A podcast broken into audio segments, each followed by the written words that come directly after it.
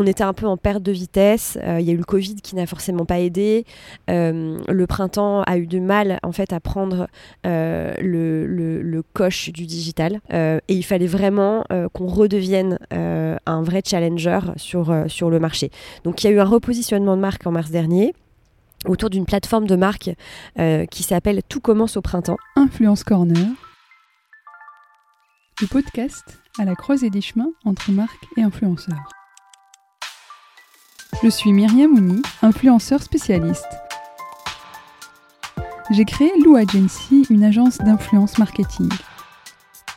Dans ce podcast, j'interviewe des experts du marketing d'influence pour étendre et alimenter la réflexion autour du marketing d'influence.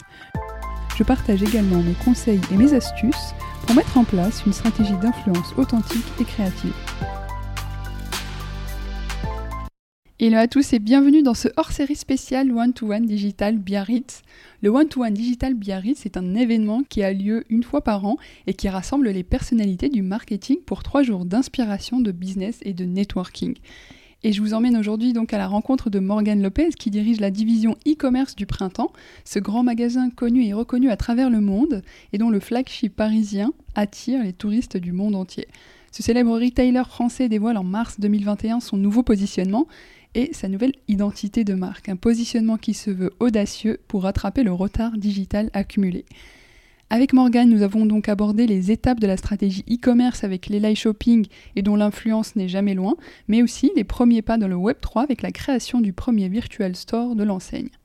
Vous allez découvrir toute la réflexion autour du lancement sur le Web3 et des choix pas toujours faciles, même quand on est une grande enseigne, entre les questions à se poser et les prises de décision, la stratégie adoptée par le printemps a été salutaire.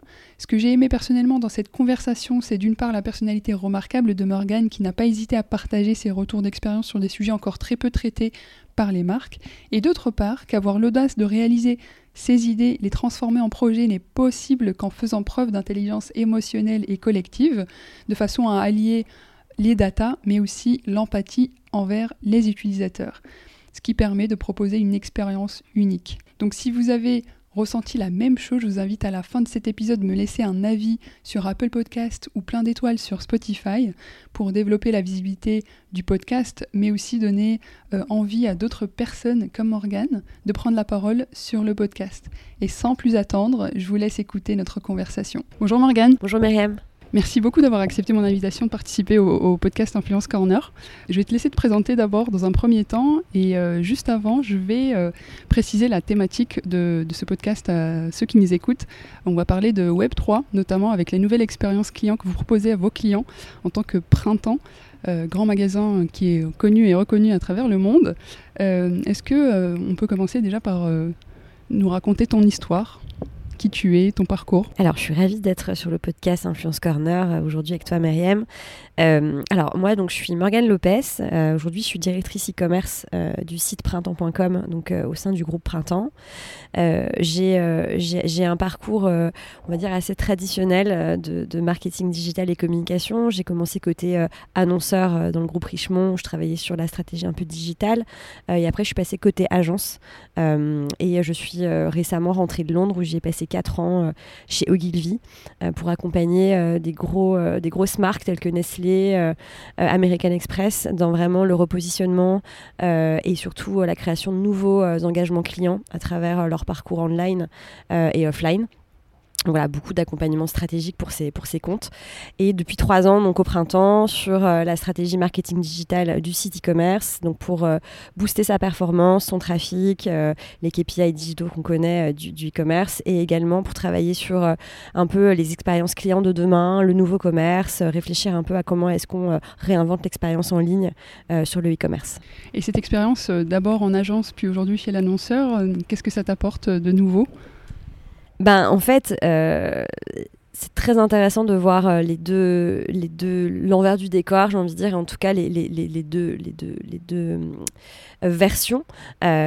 côté agence, en fait, il y a un côté innovation il y a un côté précurseur en fait sur tous ces sujets qui font le marketing de demain chez Ogilvy, on, basait tout notre travail sur la market research. Donc, on a fait beaucoup de recherches de terrain, d'analyse quantitative quali. Et c'est vrai que notre mot d'ordre, c'est d'aller chercher l'inside client pour vraiment travailler les stratégies de demain. Ça, ça m'a vraiment appris la rigueur de me dire que tous les projets qui doivent être montés aujourd'hui sur euh, des activations marketing doivent vraiment trouver leur, euh, leur cœur dans un inside client. Donc en fait, j'ai leveragé vraiment toutes les connaissances et tous les best practices que j'ai eues dans cette agence pour pouvoir les appliquer aujourd'hui euh, à une marque. Euh, après aussi appartenir à une marque, il y a un côté vraiment, bah, il y a un côté appartenance un peu ambassadeur qu'on a moins quand on est en agence. Euh, on, switch de compte en compte. Donc c'est vrai qu'il y a un côté où on est un peu plus sensibilisé aussi sur les enjeux business parce que finalement le, reporting à la direction financière au printemps, c'est moi qui le fais. côté agence, c'était plutôt mes clients qui, qui faisaient ce travail. Donc voilà, il y a quand même une implication qui est décuplée hein, quand on est côté, euh, côté marque, euh, d'un point de vue que ce soit investissement ou performance. Tu as parlé aussi d'expérience client, justement. Euh, le printemps a, énormément travaillé sur, sur le fait de repenser la stratégie client et l'expérience client au sein des magasins, mais aussi à travers bah, les réseaux sociaux, le Web3 même. Quelles ont été les, les, étapes de cette de cette euh, nouvelle expérience client? Qu'est-ce que vous avez mis en avant et qu'est-ce que vous avez voulu apporter de nouveau? Alors en, mars, euh, en mars dernier, euh, on, a, on a dévoilé la nouvelle identité du printemps. Donc c'est un projet qui a mis on va dire, euh, entre 9 et 12 mois, je ne sais plus exactement, mais à, mûrir. C'est-à-dire que on était un peu en perte de vitesse. Euh, il y a eu le Covid qui n'a forcément pas aidé. Euh, le printemps a eu du mal, en fait, à prendre le, coche du digital. et il fallait vraiment qu'on redevienne un vrai challenger sur, sur le marché. Donc, il y a eu un repositionnement de marque en mars dernier autour d'une plateforme de marque euh, qui s'appelle Tout commence au printemps, euh, qui en fait euh, est vraiment basée sur faire revenir les gens en magasin et les faire vivre des, des, expériences mémorables et inoubliables. Et vraiment d'être le magasin, le grand magasin de 7 à 77 ans pour tous, pour toutes les bourses et de se dire que chouette, je vais aller au printemps et je vais forcément découvrir quelque chose qui va me faire sourire, dont je vais parler et dont je vais me souvenir. Et en fait, dans le cadre de ce repositionnement, euh, on a évidemment réfléchi qu'est-ce que ça veut dire sur le digital. Donc c'est là où on a réfléchi à cette première expérience euh, de Virtual Store euh, dont, on va parler. juste avant de parler du, Web 3 et du métaverse et le Virtual Store que vous avez créé, d'abord sur les réseaux sociaux et de manière générale sur les canaux un peu plus classiques, qu'est-ce que le printemps a changé dans ce repositionnement? Alors, il y a en fait avant le, Web 3, on a entrepris euh, de lancer euh, tout un pan du nouveau commerce qu'on appelle euh, le live shopping, qui évidemment prend racine au corps des réseaux sociaux et d'Instagram, puisque en fait, on, on, réfléchit à ces nouveaux commerces. Hein, on en parlera pendant ce podcast, mais c'est vrai que au moment où les magasins ont été fermés, on s'est dit comment est-ce qu'on peut créer du lien si demain on revient à vivre une pandémie et on revient à être cloisonné chez nous comment est-ce qu'on garde le lien avec nos clients. Donc en fait, on a lancé vraiment ce programme de live shopping qui se vit à travers Instagram, euh, mais aussi Facebook, mais c'est vrai que la priorité, c'est plutôt euh, le, live TV sur Instagram. Et euh, en fait, on est venu créer des rendez-vous, des épisodes. et puis bon, bah, c'est un peu le téléachat 2.0 d'aujourd'hui. Hein. Donc c'est vrai qu'on a vraiment ré... en fait, on a réanimé notre compte social en recréant de l'engagement à travers ces épisodes, en créant des rendez-vous. Euh, euh, et, tout ça en faisant le lien aussi avec le site e-commerce, puisqu'évidemment tous les produits sont shoppables sur le site e-commerce et les prises de vue sont faites en magasin. Donc il y a vraiment une stratégie d'omnicanalité aussi qui est très forte, puisque ça fait appel vraiment à tous les touchpoints, le magasin, les réseaux sociaux et le e-commerce. Est-ce que tu peux nous en dire un peu plus sur la fréquence justement de ces live shopping? Il y en a deux fois par mois. Euh, sur des périodes, on va dire classiques, sur des périodes plus intenses telles que Noël, euh, il y en aura une fois par semaine. Euh, on a fait un. Alors, il me semble qu'on a fait deux, deux, deux, live shopping en partenariat avec des marques. Le dernier, c'était Aigle de mémoire. et en fait, donc maintenant, il y a des marques qui souhaitent sponsoriser et travailler vraiment en, adéquation avec nous sur ces programmes de, de petits épisodes. Donc, c'est génial parce que d'un côté, on peut pousser soit des produits exclusif. On sait aussi pousser en avant-première des collections qui viennent de sortir. donc voilà, et ce contenu co-brandé, les clients adorent aussi beaucoup parce que forcément, si vous êtes fanat de cette marque, bon bah d'un coup, voilà, ça crée aussi du lien. donc c'est un super outil de marketing finalement pour les marques.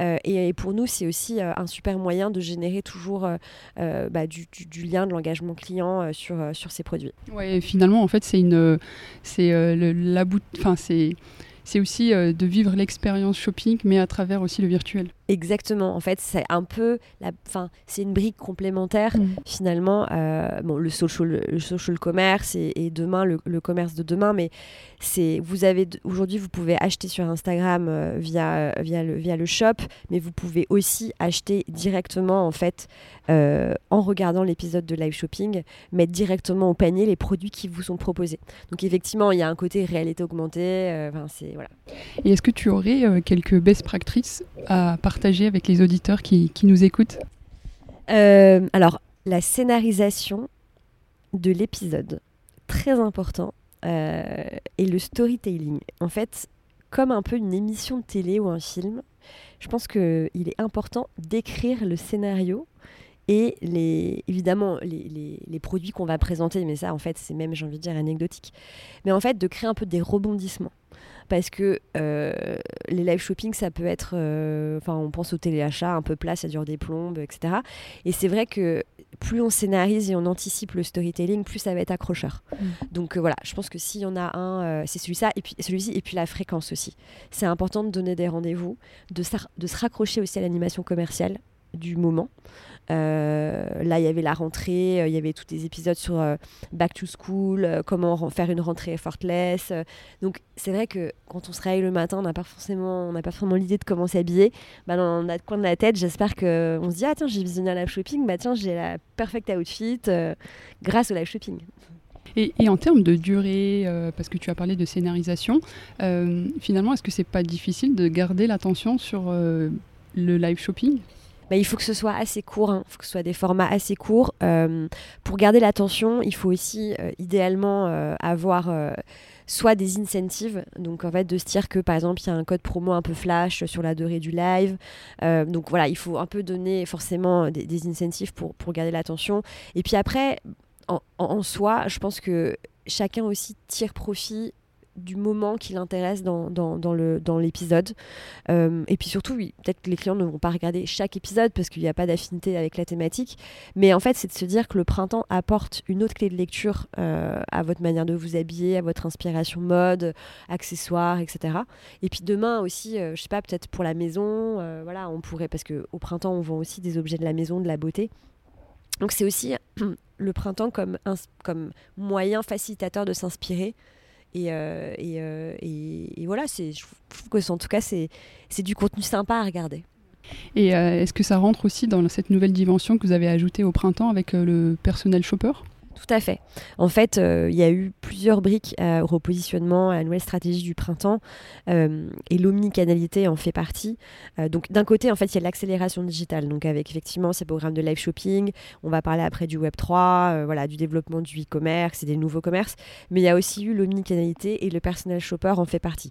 Aujourd'hui, on propose un parcours qui est omnicanal 360, c'est-à-dire que vous pouvez soit aller directement au magasin prendre rendez-vous avec un personnel shopper euh, que vous avez identifié ou pas d'ailleurs. Euh, donc c'est un service qui est offert sans obligation d'achat. Mais vous pouvez également aller sur printemps.com et là en fait on a développé un espèce de quiz. Alors c'est plutôt, euh, c'est plutôt sympa, assez fun. En fait vous, vous répondez à une série de questions qui définit un profil et qui vous associe à un personnel shopper. Donc là par exemple vous avez un mariage, vous avez besoin de trouver une tenue de, témoin très habillée, etc. Bah, on aura par exemple Tony, personnel shopper au printemps Haussmann qui est la personne parfaite parce qu'elle est expertise sur ces sujets. Donc en fait, on oriente aussi beaucoup, on aide en fait beaucoup les gens à naviguer parce que personne je peur ça peut faire peur. On se dit oh, ça va être cher je vais, je vais me sentir obligée etc moi j'ai fait l'expérience franchement c'est génial. On a vraiment l'impression d'être une princesse il y a plein de vêtements c'est joli le cadre est magnifique les salons sont magnifiques. Et c'est vrai que ça a vraiment permis de reconnecter avec nos clients de les faire revenir en magasin réavoir ce contact humain aussi qu'on avait perdu pendant le Covid. Et surtout voilà j'insiste parce que le, le, la possibilité de prendre rendez-vous en ligne et surtout, je ne l'ai pas dit, mais vous pouvez aussi faire une visio. C'est-à-dire que vous pouvez aussi prendre rendez-vous en ligne avec un personnel shopper sans vous déplacer, et il peut vous préparer une sélection de produits que vous pouvez aussi acheter à distance. Donc voilà, on a aussi dématérialisé l'accès à ce service. Et il me semble que ces personnels shoppers sont euh, ces, personnes qui animent les live shopping.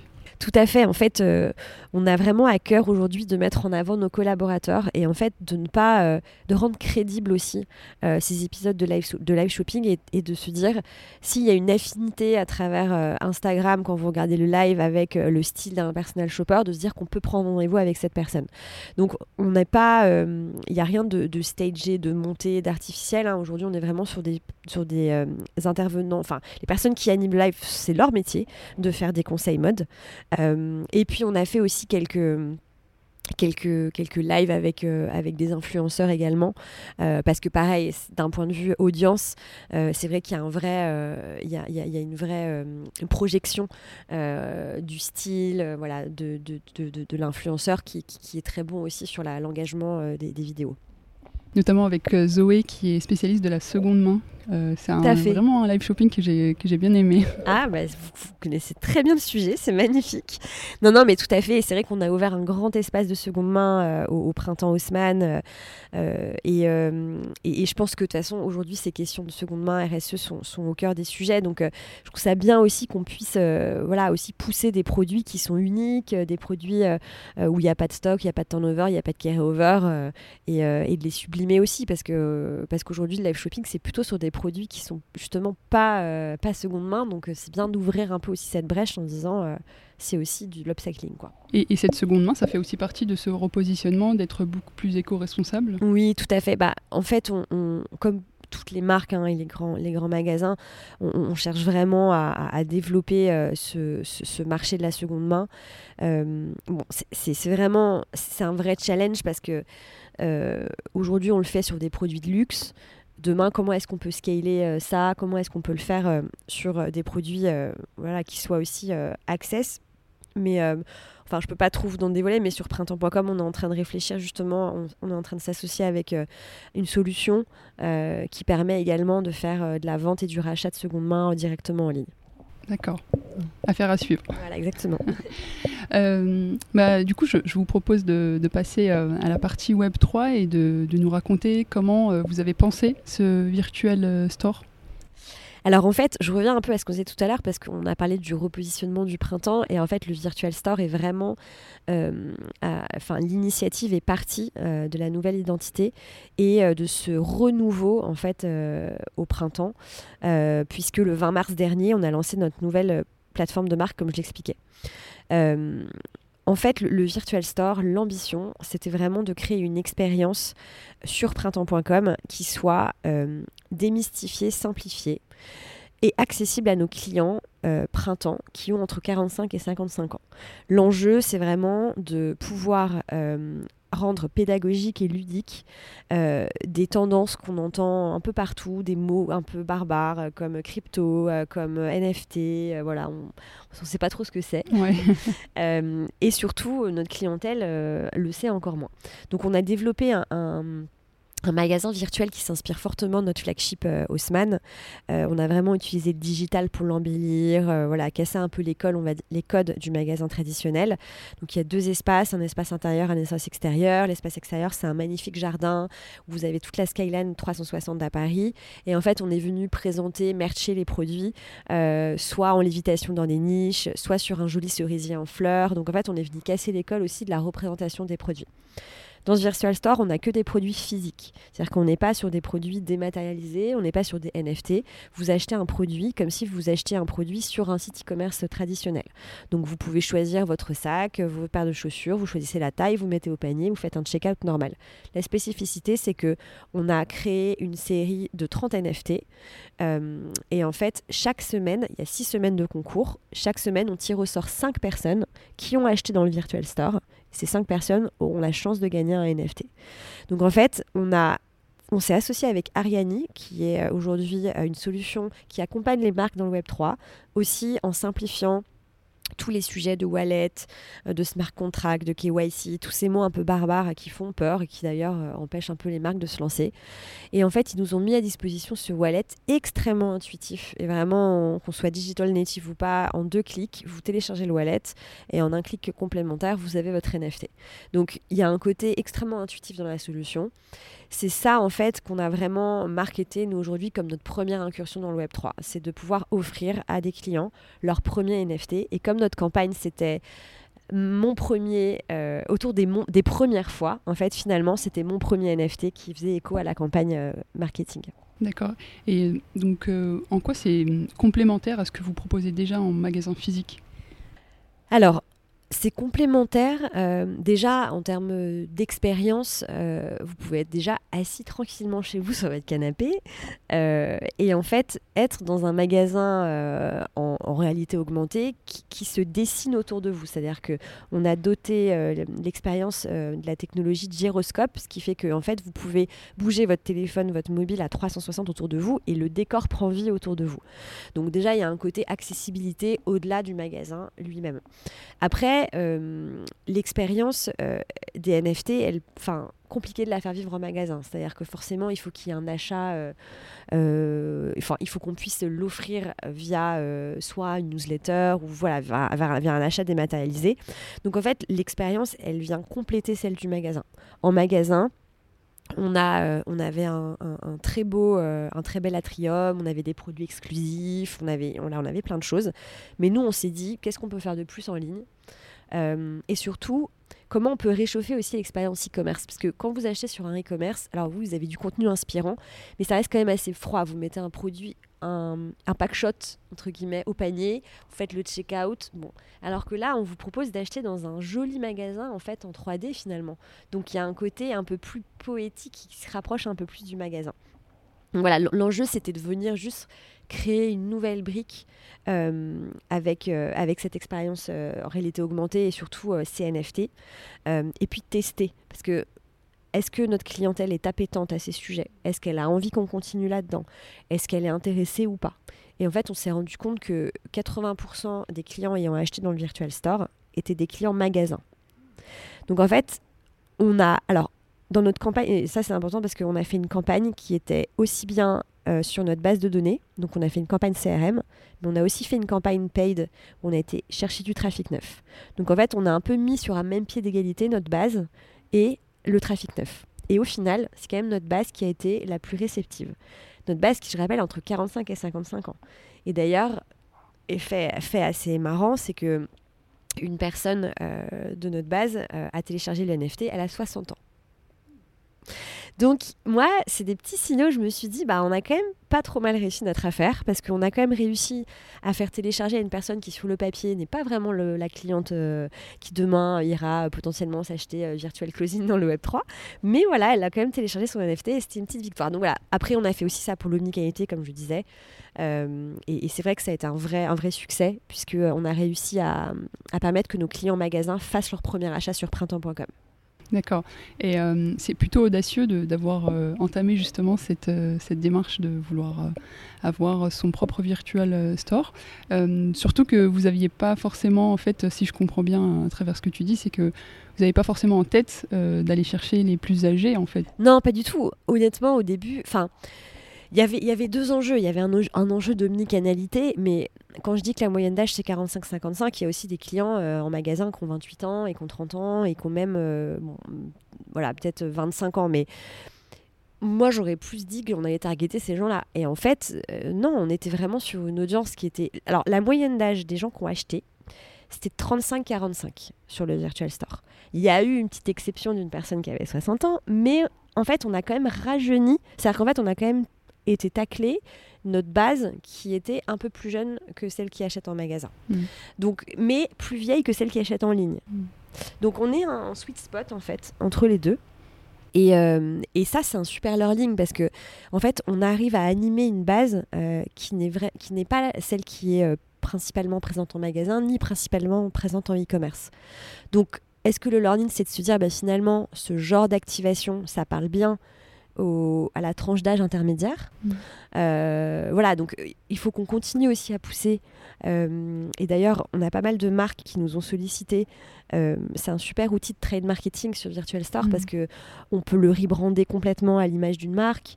Euh, on peut développer une collection capsule de produits, de NFT avec, euh, une, avec des marques également. Donc après, il y a un terrain de jeu qui est vraiment immense. À explorer, oui. Et, et c'est ça qui aussi nous permettra de continuer notre test and learn et, et l'aspect affinitaire en fait de notre audience. Hmm. D'accord. Et du coup, après cette première expérience, quels sont les, enseignements qui en découlent finalement? Bah, Les enseignements, c'est justement euh, l'appétence euh, d'une audience euh, qui n'a pas forcément tous les critères pour, pour répondre positivement à ses premiers pas dans le Web 3. Donc, donc ça, c'est un premier enseignement. Le deuxième, c'est que, bon, on a eu un temps très court pour lancer ce projet, on a eu que 70 jours. Alors je dis plutôt ça que deux mois et demi parce que 70 jours c'est encore plus percutant. Euh, on a dû faire des choix pour le MVP. Euh, et c'est sûr que l'enseignement c'est que si on avait eu plus de temps, on aurait pu amener plus de fonctionnalités. Moi j'aurais aimé qu'on puisse euh, enfin, manipuler les produits en 360. voilà, j'aurais aimé qu'on puisse aller un peu plus loin dans l'expérience.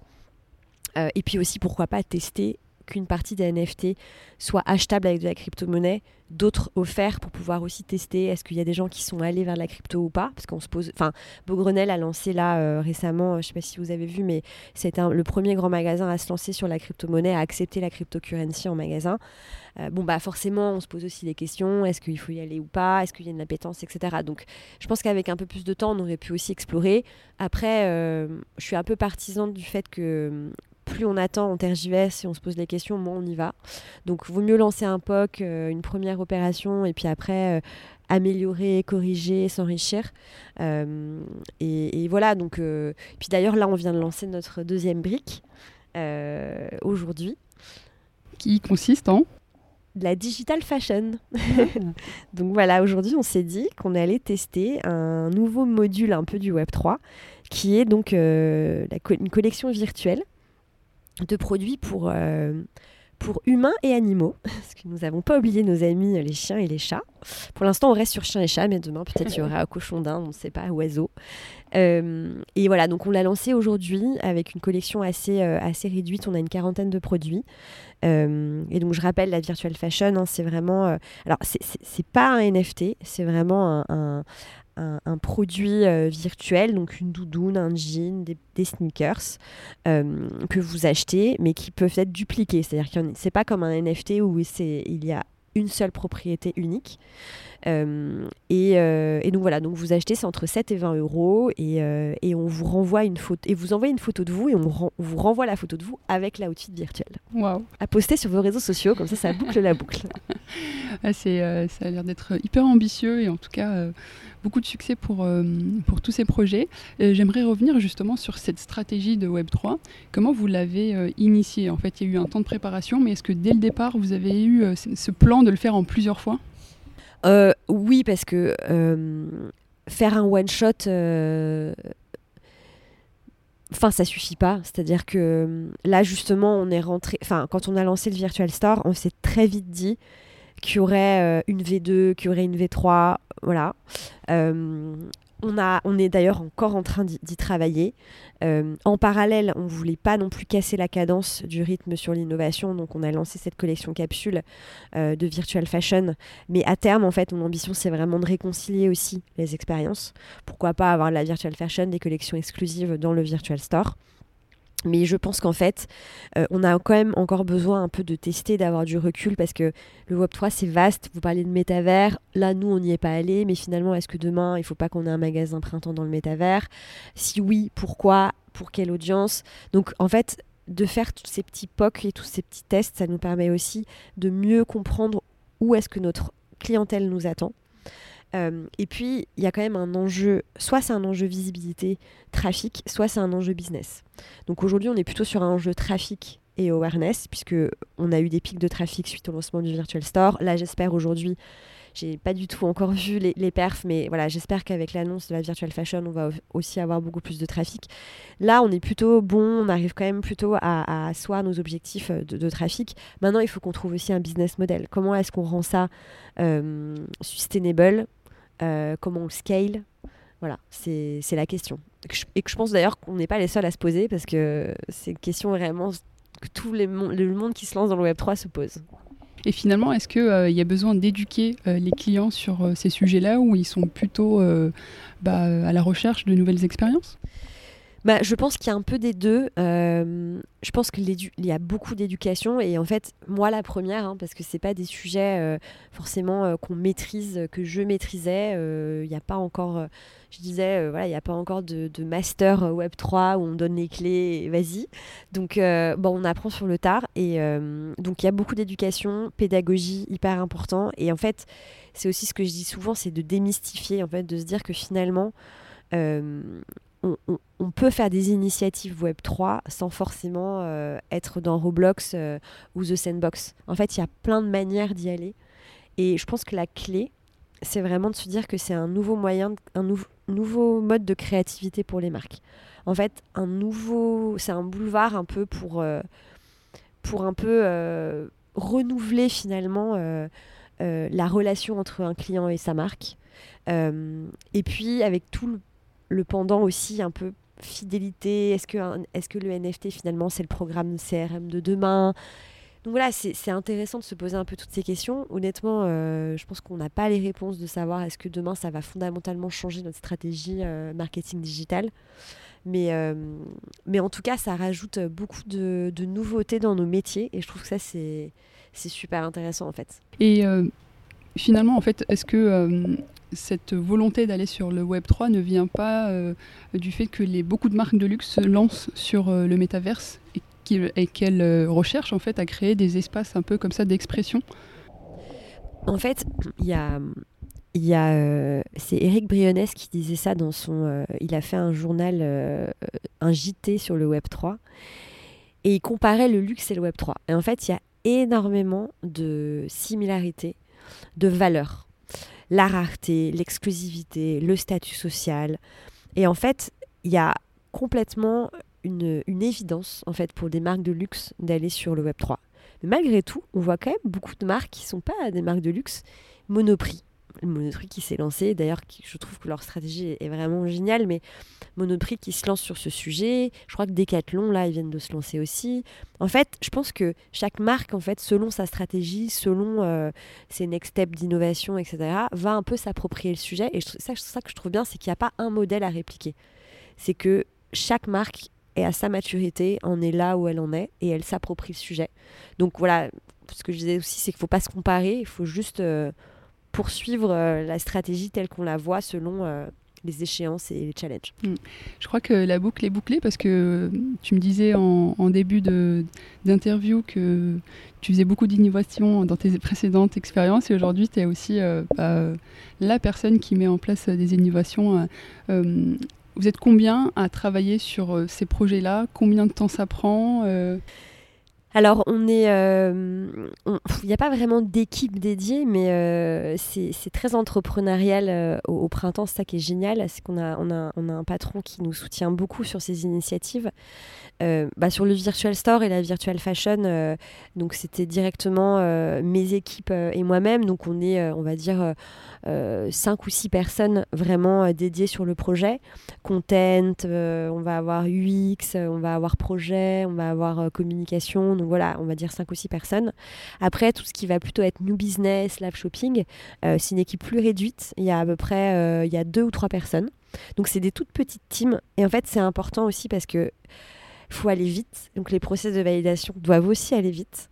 Et c'est pour ça que d'ailleurs on a sorti ce Virtual Store en très peu de temps, hein, parce qu'en fait on a un peu bypassé euh, beaucoup de process de validation. Euh, et, ça, il faut quand même avoir la, conscience, la confiance pardon, euh, aussi du, top management pour, pour le faire. Donc moi je suis ravie d'avoir pu faire tous ces projets. Et, et, voilà, je pense que c'est des core teams, des core teams à monter selon la volonté, les expertises. voilà. Dernière question euh, sur le Web 3. Euh, comment on anticipe euh, les potentiels risques? Est-ce qu'il y a des risques déjà? Et comment on peut les anticiper sur bah, tout ce qui est virtual, shopping, et, etc. Alors c'est une excellente question. Les risques, bah, les risques que ça prenne pas. Je pense déjà que, que l'opération soit un flop, qu'il n'y ait pas de trafic, qu'il n'y ait pas de. Enfin voilà, déjà, je pense que le plus gros stress d'une marque, et moi je l'ai eu, hein, et aujourd'hui je l'ai encore sur la virtual fashion, c'est de se dire qu'on met tellement d'énergie sur des projets et au final, bah, peut-être que ça n'a pas la résonance qu'on souhaite avoir. Donc ça, c'est quand même assez dur aussi à, accepter, je pense. Euh, après, les risques, c'est que c'est quand même des sujets qui sont assez, alors pas instables, mais je veux dire, on est quand même sur une volatilité. Euh, notamment de la crypto-monnaie, euh, les métavers, c'est encore assez, opaque, on n'a pas vraiment toutes les datas qu'on veut, on n'a pas vraiment ce côté héroïste et captation de la data. Donc, en fait, je dis pas que c'est des risques, mais c'est vrai que c'est des zones de flou qui, pour un, pour une marque ou un retailer comme nous, peut refroidir aussi à s'y lancer. Et puis il y a les coûts aussi. Demain, alors pour le coup, j'ai pas trop trop en tête euh, ce que serait demain de s'associer avec un The Sandbox et de faire une opération ou d'acheter un land. Euh, mais c'est quand même des investissements qui sont conséquents, euh, avec une monnaie qui est volatile. Donc est-ce que d'un point de vue d'un groupe avec des reportings financiers, est-ce qu'on est capable aussi d'aller sur des, des, du, enfin des enjeux comme ça et de comme on dit on, non euh, gamble comme on dit. On, on, joue un peu avec euh, le, le, on joue un peu avec le, le feu en fait parce qu'on sait pas du tout euh, ce que de quoi ce sera fait demain finalement. Donc voilà le, risque c'est qu'on est quand même au début de ces sujets hein, et que et qu'on ne sait pas encore trop comment ils vont évoluer demain. Mais hum, super intéressant tout ça. Je te remercie beaucoup pour tout tout cet échange et euh, bah, retrouvez-nous euh, très vite euh, sur les réseaux. Vous êtes arrivé à la fin de cet épisode, j'espère que vous avez appris plein de choses et que cela pourra vous aider dans la quête de votre stratégie. Vous êtes chaque jour un peu plus nombreux et nombreuses au sein de la communauté du podcast, c'est pourquoi on a décidé de sceller notre lien et d'aller plus loin en lançant officiellement en janvier la newsletter du podcast. Alors pas d'inquiétude, ce ne sera pas une redite du podcast, aucun intérêt, on est d'accord, mais plutôt une nouvelle forme de débat, de réflexion et d'atelier autour des enjeux de l'influence de demain. Alors, la barre est très haute, mais on veut vous surprendre à prendre part au sujet, car on estime que c'est ensemble qu'on pourra construire une influence plus éthique et plus responsable. Inscrivez-vous dès maintenant sur le lien en description d'épisode, et moi je vous dis à la semaine prochaine